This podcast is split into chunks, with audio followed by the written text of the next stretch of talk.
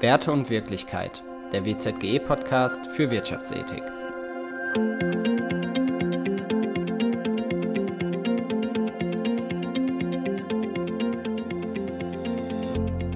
Unser Gast heute ist Professor Wolfgang Huber.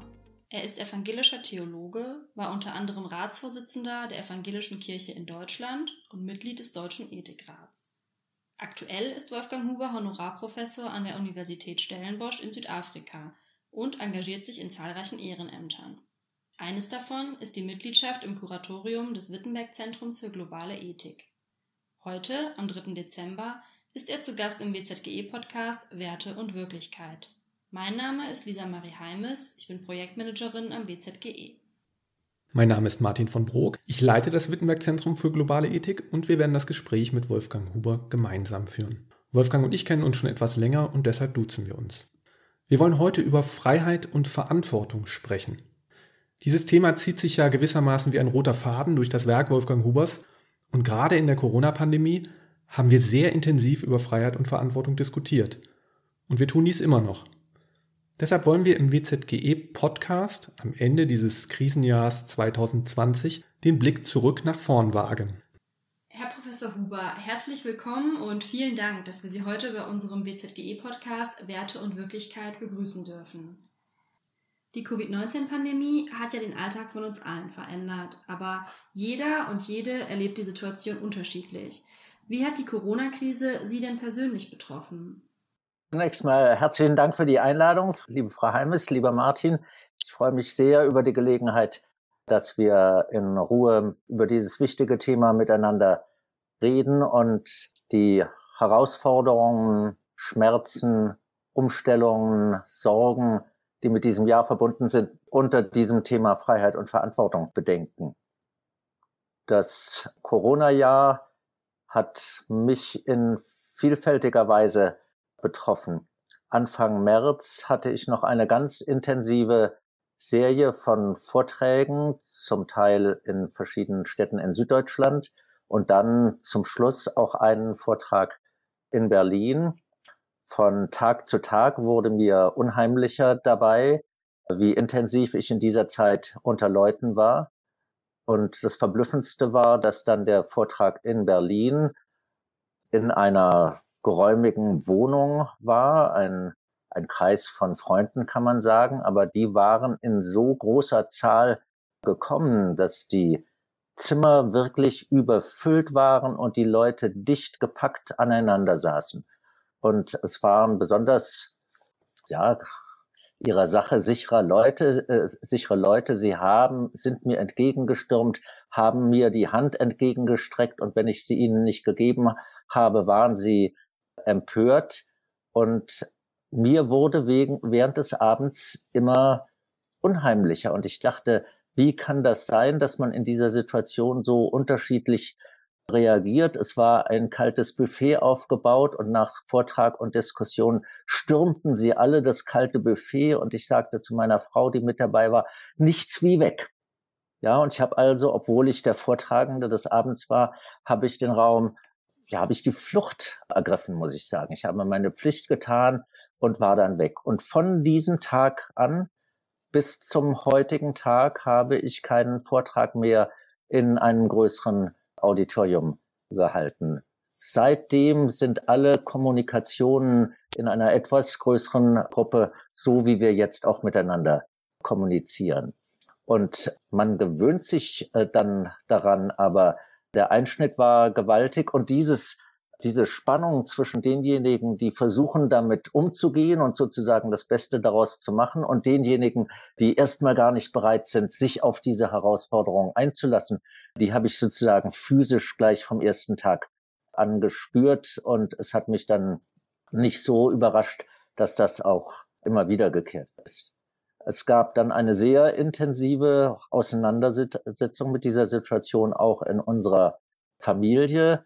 Es waren äh, unsere Kinder, also die Eltern unserer Enkel, die als erste gemahnt haben, dass wir nicht etwa uns verpflichtet fühlten, so wie es sonst eigentlich der Rhythmus ist, dass wir Enkel von der Schule oder von der Kita abholen. Sie haben gesagt, jetzt zählt als allererstes, dass ihr auch nicht in irgendein Risiko kommt. Und daran ist mir bewusst geworden, dass die eigene Familie sagt, ihr gehört zur Risikogruppe und das muss berücksichtigt werden, sodass für mich von da an auch immer, immer dieses ja, Nebeneinander der Frage, was muss ich jetzt eigentlich für mich selber tun und was muss ich tun, was auch der Gesellschaft dient.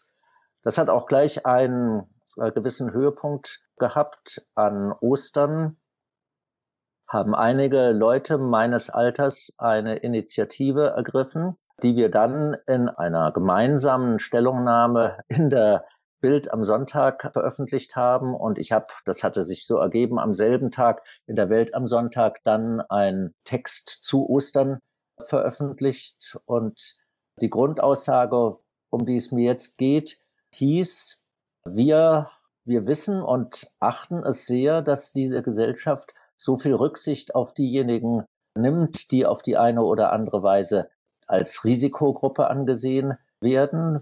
Wir wissen das von unserem Alter her, dass wir alle dazugehören. Wir möchten aber, dass so früh wie möglich Kinder und Jugendliche wieder in die Kindertagesstätten, in die Schulen gehen können und dass ihr Bildungsweg nicht unterbrochen wird. Und deswegen setzen wir uns dafür ein, dass dafür Wege gefunden werden und verbinden das mit der Selbstverpflichtung, dass wir auch weiterhin diejenigen Einschränkungen auf uns nehmen, die um unseres eigenen Schutzes wie um des Schutzes anderer Menschen willen notwendig sind und nicht die ganze Gesellschaft, insbesondere nicht die Kinder und Jugendlichen, unter ein dauerhaftes Lockdown äh, gesetzt werden aus Rücksicht auf uns Ältere.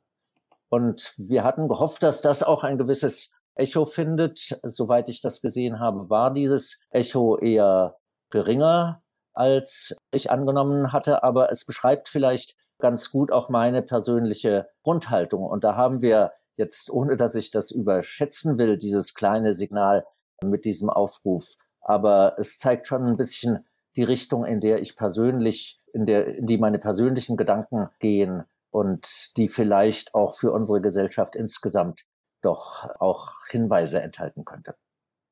Also von deiner Seite ein Appell an die Eigenverantwortung der Einzelnen. Aber wenn wir jetzt auf die Debatten schauen, dann nehmen wir folgendes Bild wahr. Da gibt es die einen, die ihre Mündigkeit als Bürgerinnen und Bürger nicht eingeschränkt wissen wollen. Und dann gibt es wiederum andere, die einen stärker steuernden Staat fordern, also einen Staat, der sich mehr für den Schutz aller einsetzt und der möglichst klare Vorgaben macht. Nun leben wir aktuell bereits mit erheblichen Freiheitsbeschränkungen auch wenn wir hier in Deutschland bislang weniger strikt sind als etwa in europäischen Nachbarländern. Und trotzdem sind die Zahlen der Corona-Infektionen immer noch zu hoch. Und deshalb fragen manche, muten wir den Einzelnen in der Krise vielleicht zu viel Eigenverantwortung zu? Meine Grundhaltung dazu heißt, dass ich davon überzeugt bin, dass wir staatliche Regelungen und persönliche Verantwortung nicht gegeneinander ausspielen dürfen, gerade in einer solchen Situation. Allerdings kann man sagen, dass es auch für Bürgerinnen und Bürger leichter wäre, wenn in einer solchen Ausnahmesituation die Regeln, die gelten sollen, möglichst klar und auch möglichst einheitlich sind. Ich bin durchaus ein Anhänger des deutschen Föderalismus, aber dass ich, weil ich zwischen Berlin und Brandenburg etwas hin und her pendle, immer nicht weiß, ob eigentlich in beiden Regionen dieselben oder unterschiedliche Regeln gelten. Und einmal gab es sogar eine Phase, in der zwar an sich keine Einschränkung der Bewegungsfreiheit war, ich aber trotzdem genau in den Landkreis in Brandenburg, in den ich fahren wollte, angeblich nicht fahren durfte. Ich war zum Glück schon da, als diese Regelung erlassen wurde und äh, man konnte mich nicht zwingen, wieder rauszufahren. Äh, das wurde dann schließlich auch als rechtswidrig wieder aufgehoben. Aber es zeigt ein bisschen die Skurrilität, die entsteht, wenn wir in einem Land mit 16 Bundesländern sozusagen den Föderalismus bis zum Exzess treiben, statt dass wir in unserer Demokratie etwas früher eine klarere Regelung des staatlichen Gesetzgebers gehabt hätten bevor alle Verantwortung einfach nur an die Exekutive geht. Dass dieser Versuch über eine Generalklausel das äh, für alle geltende Gesetz durch die Verordnung der Bundesregierung zu ersetzen, dass das jetzt erst vor ein paar Tagen geregelt worden ist, das ähm, ist nicht die Art des Umgangs mit dem demokratischen Rechtsstaat, die ich mir eigentlich gewünscht hätte. Das muss ich ganz, ganz deutlich sagen. Aber auch wenn wir diese Rahmensetzungen deutlicher und klarer haben, wissen wir, dass es entscheidend auf die verantwortliche Umsetzung durch die Bürgerinnen und Bürger ankommt. Denn es sind Regeln, die nicht hundertprozentig kontrolliert werden können. Wir wollen und können gar nicht aus diesem Anlass zu einem Polizeistaat werden, der alles überprüft. Deswegen haben auch gesetzliche Regelungen oder Regelungen dann im Anschluss durch staatliche Verordnung den Charakter einer Aufforderung an die Bürgerinnen und Bürger, damit verantwortlich umzugehen, einer verpflichtenden Richtungsangabe, bei deren Umsetzung es ganz auf uns selber ankommt. Und wenn ich unter dem Gesichtspunkt das anschaue, dann kommt man an die Frage, wollen wir uns jetzt eigentlich dazu entscheiden, das Glas für halb voll oder halb leer zu halten? Dann bin ich immer derjenige, der sagt, weil ich nicht verdursten will, sehe ich das Glas als halb voll an. Aber ich muss zugeben, dass es Bereiche gibt, in denen die Nachlässigkeit der Menschen groß ist. Ja, ich rede jetzt gar nicht über diejenigen, die aus äh, verschwörungstheoretischer Überzeugung von dem Ganzen nichts wissen wollen, sondern äh, diejenigen, die an sich sagen, ja, ich füge mich dem schon und dann sitzen sie in der S-Bahn in Berlin und ihre, ihrer Mund- und Nasenschutz hängt. Ich weiß nicht wo. Ich habe gar keine Lust, es genau zu beschreiben. Mit der Folge, dass so jemand wie ich in der jetzigen Situation nicht mit S-Bahn und U-Bahn in Berlin fährt. Das ist mir zu riskant. Ich halte die Sicherheit nicht für ausreichend gewährleistet mit allen Konsequenzen, die das hat. Wenn ich irgendwo hin muss, fahre ich mit dem Auto auch auf Wegen, auf denen ich sonst unbedingt und auch, auch wieder aus eigener Überzeugung die öffentlichen Verkehrsmittel benutzt hätte. Und viele Sachen mache ich nicht, auch wenn sie möglich wären, weil ich den Transport von A nach B für einen der großen Risikofaktoren halte. Das müsste nicht so sein, wenn die Verantwortungsbereitschaft noch deutlicher ausgeprägt wäre, als es der Faktor ist. Und da haben wir ein, glaube ich, ganz anschauliches Beispiel für das, was ich zu beschreiben versuche. Es braucht klare Vorgaben. In diesen öffentlichen Räumen werden Masken getragen, aber es funktioniert nur, wenn Menschen aus eigenem Verantwortungsbewusstsein auch tatsächlich in einer vernünftigen Weise praktizieren. Kontrovers diskutiert wurde ja auch der Zusammenhang zwischen Verantwortung und Solidarität. Jetzt haben Sie vorhin schon das Thema Risikogruppen angesprochen. Da fordern ja manche, dass wir vor allem von Risikogruppen mehr Eigenverantwortung erwarten sollten. Also dass diese sich beispielsweise freiwillig isolieren, um die Freiheiten der restlichen Gesellschaft zu schützen. Darauf waren Sie ja vorhin auch schon mal kurz eingegangen. Wie sehen Sie das?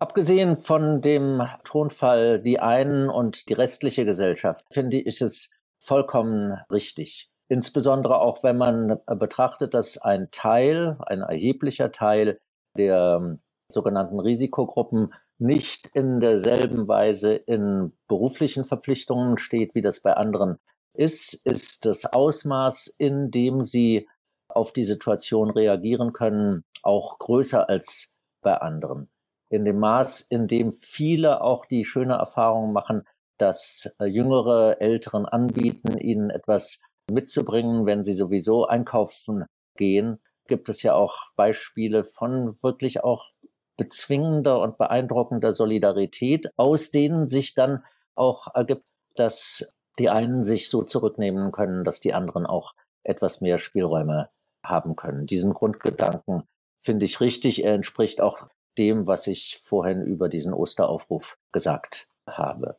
Aber die Folgerung kann natürlich nicht sein, dass die einen sagen, na ja, die Alten können ja zu Hause bleiben und wir können dafür einen drauf machen. Das, das funktioniert nicht und schafft neue Risiken, vor allem weil in der jüngeren Generation ja viele sind, die denken, ihnen kann sowieso nichts passieren. Wenn es jemanden erwischt, erwischt es nur die Älteren.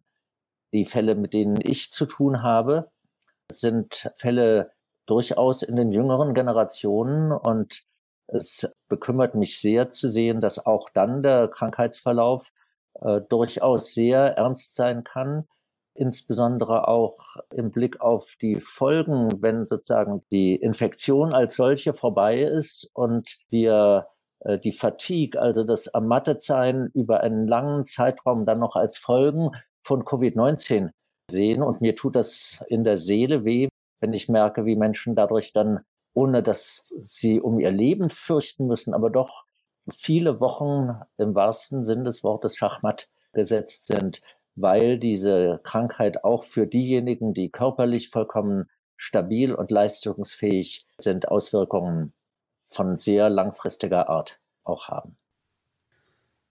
Bleiben wir noch einmal kurz beim Thema Lastenverteilung, vielleicht aus einem etwas anderen Blickwinkel. Es wird ja oft kritisiert, dass sich die staatlichen Hilfsmaßnahmen und auch die Einschränkungen vor allem an den Interessen der Wirtschaft ausrichten.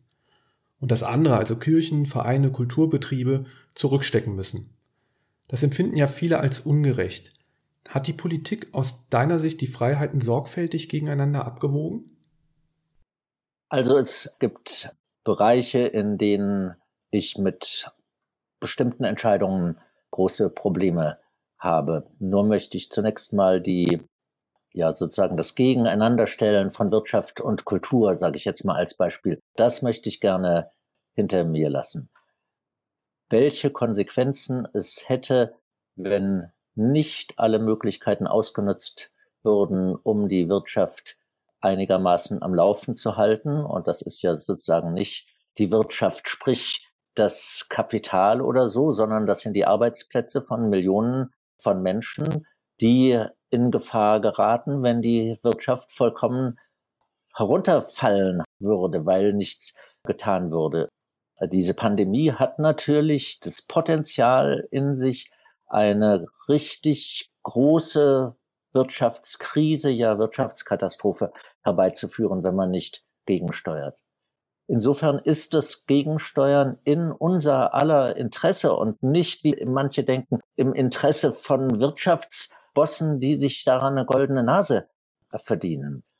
Fragen kann man allerdings, und das habe ich in diesen Tagen als eine, eine Frage oder sogar Warnung von Ernst Ulrich von Weizsäcker gehört und kann ich mir zu eigen machen. Wenn wir an sich wissen, dass unter Gesichtspunkten einer umfassend verstandenen Nachhaltigkeit. Wir gerade in einem wirtschaftlich so dynamischen Land wie unserem eigenen nicht auf Dauer das quantitative Wirtschaftswachstum zum Maß aller Dinge machen können, dann kann einen natürlich beunruhigen der Eindruck, dass gerade jetzt auch die Covid-19-Krise dazu benutzt wird, dieses Modell, dieses Paradigma erneut zu dem beherrschenden Paradigma unseres Wirtschaftens gemacht wird. Und soweit das der Fall ist, muss man sagen, eigentlich müsste dieser Einschnitt, den wir jetzt erleben, deutlich dahingehend ausgewertet und produktiv gemacht werden, dass wir qualitatives, an Nachhaltigkeit orientiertes Wachstum zu dem Gebot der Stunde machen. Das ist sehr viel verlangt, weil sozusagen die Aufgaben, die politisch zu bewältigen sind, natürlich riesenhaft sind in diesem Augenblick. Aber man muss es, glaube ich, nachdrücklich sagen und im Blick haben.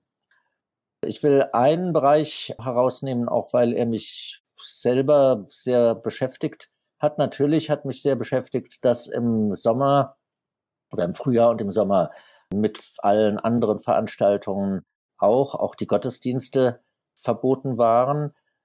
Ich war sehr froh über die Reaktion meiner eigenen Kirche auf diese Situation. Die Reaktion hatte zwei Punkte, auf die es mir vor allem jetzt ankommt. Das eine war die Botschaft unseres Bischofs in Berlin, Brandenburg und der schlesischen Oberlausitz, die Kirchen, wo immer es geht, offen zu halten und Menschen die Möglichkeit zu geben, in diesen Kirchen, in denen sie dann alleine sind in einer großen Kirche, sie bewusst als einen Ort der Einkehr zu verstehen, einer Einkehr, die ihnen auch neue Kraft geben kann für die Herausforderungen, die damit verbunden sind.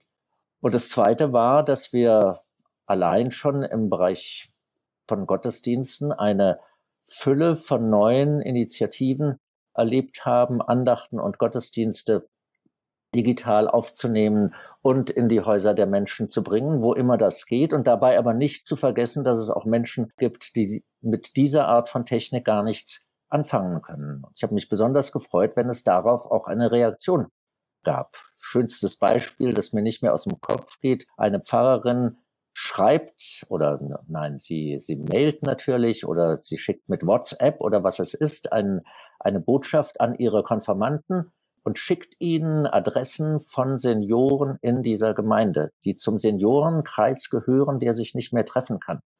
Und sagt ihnen, schreibt doch diesen Senioren einen Brief, steckt ihn in den Briefkasten oder steckt ihn bei ihnen in den Briefkasten äh, zu Hause, damit die sich in dieser Situation nicht allein und isoliert fühlen.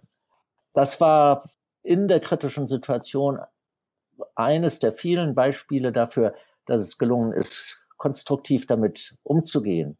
Dass wir jetzt eine Situation haben, in der Gottesdienste zugelassen sind, aber Konzerte, Theateraufführungen nicht, das schmerzt mich. Nicht deswegen, weil ich nicht dankbar dafür wäre, dass die besondere Bedeutung von Gottesdiensten für die Menschen auch anerkannt wird, sondern dass dies Bemühen bei so vielen Konzert- und Theaterveranstaltern, auch in Museen, Formen zu finden, in denen alle Abstandsgebote und alle hygienischen Erfordernisse bis zum letzten eingeübt und durchgehalten wurden. Und dass das nach wenigen Wochen sozusagen für die Katz war. Das fand ich sehr herb und ich habe eigentlich meinen Frieden nicht ganz damit gemacht. Das machte den Eindruck, dass es mehr darum ging, ein deutliches Zeichen dafür zu setzen, wie ernst es ist. Aber das war eben nicht ausgeglichen mit einer Würdigung der wirklich bewundernswerten Anstrengungen, die gemacht worden waren, um das zu ermöglichen. Ich weiß schon, und das will ich mir sozusagen selber auch als Einrede gleich sagen, dass natürlich eine große Aufgabe ist, den Verkehr zu minimieren, den Menschen nahezulegen, dass sie einfach nicht so viel unterwegs sind und Konzerte und Theater sind natürlich in stärkerem Maße mit Wegen verbunden als der Gottesdienstbesuch in der Kirche in der eigenen Region, im eigenen Kiez. Diesen Unterschied muss man dabei sehen, aber ich will trotzdem einfach auch einen Ausdruck meiner Sympathie und meiner Hochachtung für diejenigen, die es so toll vorbereitet haben, auch so menschlich waren in der Art, in der das umgesetzt wurde, nicht im Kommandoton, sondern einfühlsam. Ich will einfach mal sagen, das schmerzt wirklich. In den letzten Monaten konnte man leider oftmals eine Verrohung der Debatten beobachten. Da kam es vor, dass Fakten von Emotionen übertrumpft wurden oder dass Kritiker und Kritikerinnen der Infektionsschutzmaßnahmen sich selbst als Hüter der Freiheit inszenieren und dabei nicht einmal mehr den Vergleich mit Widerstandskämpfern aus der Zeit des Nationalsozialismus scheuen. Das ist teilweise schwer zu ertragen. Wie können wir diesen Menschen begegnen, ohne dabei unsere eigenen Werte aufzugeben? Oder anders gefragt, wie können wir verantwortungsvoll auf unverantwortliches Handeln reagieren? Das ist ein ganz heikles Thema und zwar vor allem deswegen, weil wir ja in der Gefahr stehen, zwar den Kopf zu schütteln über das Beispiel einer polarisierten Gesellschaft, das wir in den letzten Wochen im Fall der Vereinigten Staaten von Amerika erleben konnten und gleichzeitig bei uns selber eine solche Polarisierung erleben, ohne wirklich etwas dagegen zu tun. Wir schauen in ein etwas entferntes Land und sagen, die müssten doch etwas gegen ihre Polarisierung tun und wir rutschen selber in eine solche Polarisierung hinein, die uns auch auf der Seite derjenigen, die jedenfalls von sich denken oder hoffen, sie seien verantwortungsbewusst aufgeklärt und wüssten vielleicht sogar trotzdem noch etwas, was höher ist als ihr eigener Verstand und ihre eigene Vernunft und die anderen genau umgekehrt. Die meinen ganz genau zu wissen, dass nur ihre eigene Vorstellung von Freiheit richtig ist und die anderen sozusagen verlängerte Arme einer geheimnisvollen Verschwörung sind. Und Ich beschreibe das jetzt mal von der Seite, weil ich davon überzeugt bin, wenn für uns drei, so wie wir jetzt zusammensitzen, die Verschwörungstheoretiker die Unverantwortlichen sind, mit denen man gar nicht mehr reden kann und wir uns darauf so weitgehend einlassen auf diese Betrachtungsweise, dass wir über sie auch nicht hinwegkämen, wenn wir uns vorstellen würden, dass vielleicht in unserer eigenen weiteren Familie plötzlich irgendjemand auftauchen würde, der genau so denkt und wir auch dann keine Möglichkeit, keine Sprachfähigkeit haben, mit der betreffenden Person ins Gespräch zu kommen und die Frage zu stellen, auf die in solchen Fällen alles ankommt, was denn eigentlich das wirklich tragende Motiv dafür ist, dass einen Menschen in eine solche Verkettung hineinführt, dann verspielen wir ja die eigene Chance, die wir da haben. Genauso wie wir beim Ausländerfeindlichkeit ja versuchen müssen, dahinter zu kommen, was eigentlich sozusagen die, die biografische Ursprungserfahrung oder die aktuelle Herausforderung ist, aus der heraus ein Mensch äh, sich gegenüber Menschen anderer Herkunft so vergaloppiert und dann auch vergeht. Genauso müssen wir das in dieser Frage machen. Genauso wie wir in dem Augenblick, in dem wir in den letzten Jahren darüber gestöhnt haben, wer also in seiner inneren Einstellung so war wie wir drei jetzt zusammen, dass die Zahl derer gewachsen ist, die AfD gewählt haben und gesagt haben, wie furchtbar und wo führt das hin? Und wenn wir uns selber gefragt haben, gab es eigentlich irgendeinen Fall, in dem ich selber mal versucht habe, einen potenziellen AfD-Wähler davon abzubringen, indem ich mit ihm die Folgen besprochen habe, die sich ergeben, wenn sich das durchsetzt. Genauso müssen wir in diesen anderen Situationen fragen, wo ist denn eigentlich für mich ein Anknüpfungspunkt, Menschen dafür zu gewinnen, sich dem nicht auszuliefern.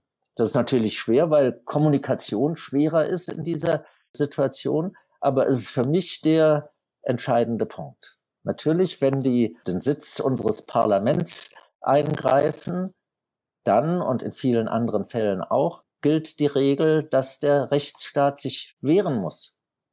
Aber wir als Bürgerinnen und Bürger dieses Staats müssen uns fragen, wo ist für uns der Anknüpfungspunkt, an dem wir nicht die Polarisierung nur beklagen und unsere Verständnislosigkeit unter Beweis stellen, sondern wo wir uns fragen, was können wir eigentlich tun, damit das nicht das letzte Wort bleibt, und Verständnislosigkeit gegenüber Positionen nicht gleichsetzen mit der Verständnislosigkeit gegenüber den Personen, die sich zu so etwas hinreißen lassen.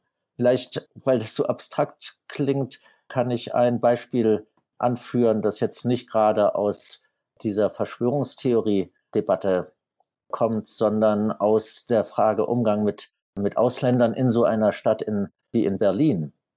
In einer Kita ist Montagmorgen, die Kinder werden gebracht. Nebenbei sagt die Leiterin zu einer Kollegin, in deine Gruppe kommt heute ein Kind zum ersten Mal. Pass bitte gut auf das Kind auf, versuch es zu integrieren. Es ist ein Flüchtlingskind aus Syrien. Da steht ein Vater und brüllt los, schon wieder werden die Ausländer bevorzugt. Die Leiterin dieses Kindergartens ist so souverän, dass sie sagt, bitte warten Sie einen Augenblick, ich führe das Gespräch mit meiner Kollegin gerade noch zu Ende und dann bin ich für Sie da. Nimmt ihn mit in ihr Zimmer und sagt, was ist denn Ihnen widerfahren, dass Sie so aufgeregt sind, wenn ich Achtsamkeit gegenüber diesem neuen Kind nahelege meiner Kollegin? Worauf er sagt, meine Frau ist krank, ich muss selber für die drei Kinder sorgen, ich schaffe es nicht mehr, komme hierher und denke dann auch noch dies. Sie redet mit ihm, sie ist auf die Weise an die Ursache gekommen, an die sich sozusagen die Ausländerfeindlichkeit anheftet, redet mit ihm über seine eigentliche Situation. Und es ist sofort ein ganz anderes Bild.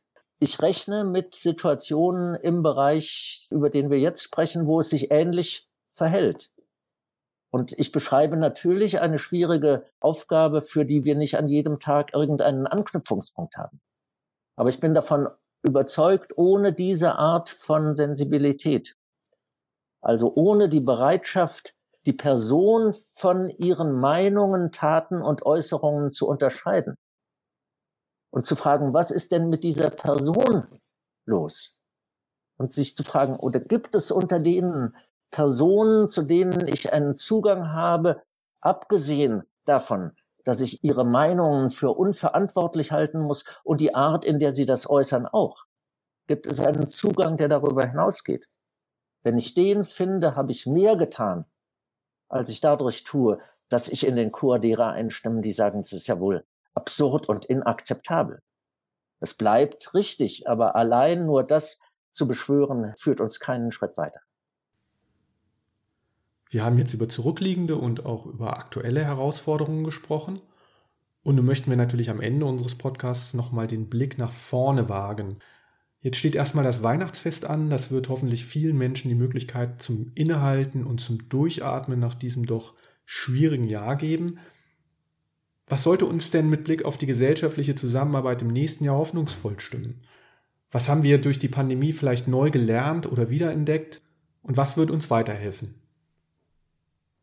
Für mich ist dieses Jahr besonders intensiv dadurch geprägt, dass ein Satz, den ich irgendwann mal aufgeschnappt und mir zum eigenen Leitwort gemacht habe, in dem dieser Satz sich bewährt und der Satz heißt, meine Hoffnung ist stärker als meine Angst. Das ist nichts, was ich einfach an den täglichen Erfahrungen für jedermann demonstrieren kann. Denn Hoffnung richtet sich auf Mögliches, auf etwas, was kommt.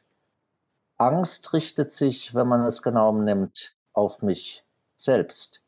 Die wunderbare amerikanische Philosophin Martha Nussbaum in ihrem Buch Das Königreich der Angst hat gesagt, unter unseren Emotionen ist die Angst die egoistischste Emotion, die man überhaupt haben kann. Auch wenn man um einen anderen sich ängstigt, ängstigt man sich jedenfalls sehr oft in Wahrheit darum, was mir passiert, wenn ich ihn verliere.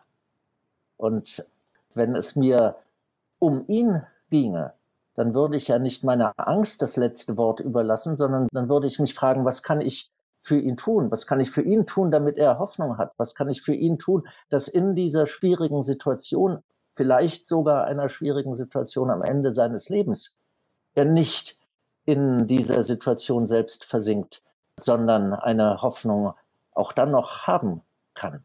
Das heißt, ich würde auch in einer konkreten Situation, in der es mir nicht nur um meine Angst um einen anderen Menschen geht, sondern um diesen anderen Menschen selbst, würde ich ja mich instinktiv nach diesem Grundsatz verhalten, dass die Hoffnung stärker ist als die Angst. Und dass ich dabei eine Hoffnung habe, die nicht einfach eingelöst wird durch das, was ich selber tue, sondern durch die Resonanz, die ich dabei auch erfahre und dass in dieser Resonanz auch etwas Göttliches mir entgegenkommt, etwas Unerwartetes, etwas, worüber ich nicht verfüge und dass das dann auch vielleicht nur bruchstückhaft äh, eingelöst wird und meine Hoffnung noch weiterreichen muss und kann. Dafür ist Weihnachten für mich das entscheidende Symbol. Und zwar gerade wegen dieser Pointe, dass nun die Hoffnung sich auf ein ganz kleines Kind richtet, auf die Anfänglichkeit des Lebens. Und dass diesem einen Leben, dieser einen Person, die in einem vergessenen Winkel der damaligen Welt geboren wurde, dass diesem einen Menschen zugetraut wird, dass in ihm die Gegenwart Gottes in dieser Welt für alle anschaulich werden kann. Das heißt, dass die Stärke der Hoffnung nicht mit dem gewaltigen Charakter dessen zusammenhängt, an dem es gezeigt wird, sondern im Unscheinbaren, im Kleinen.